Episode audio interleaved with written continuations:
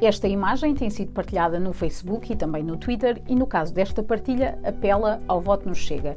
E o que diz? Bem, aponta para uma sondagem feita pela Católica e dá um empate triplo a PS, AD e Chega.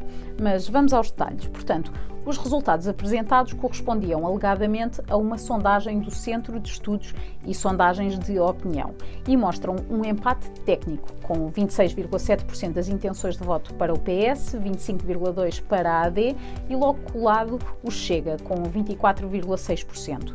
Os restantes partidos surgiam com valores mais distantes. BE com 5,6%, IL 5,4%, CDU 3,1%, LIVRE 2,2% e PAN 1,7%. Contudo, esta sondagem não é verdadeira.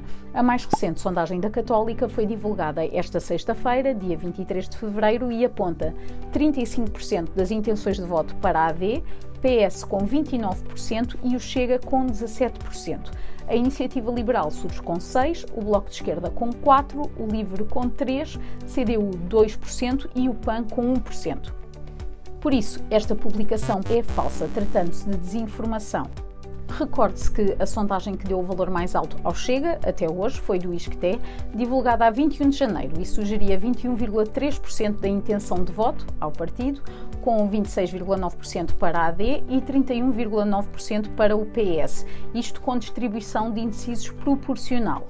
Recentemente foi ainda aberto um processo de averiguação a uma outra sondagem divulgada pelo Jornal Oficial do Chega e pelo partido nas redes sociais, isto porque foi efetuada por uma empresa brasileira que não se encontra credenciada em Portugal e, por isso mesmo, não poderia ser divulgada no meio de comunicação.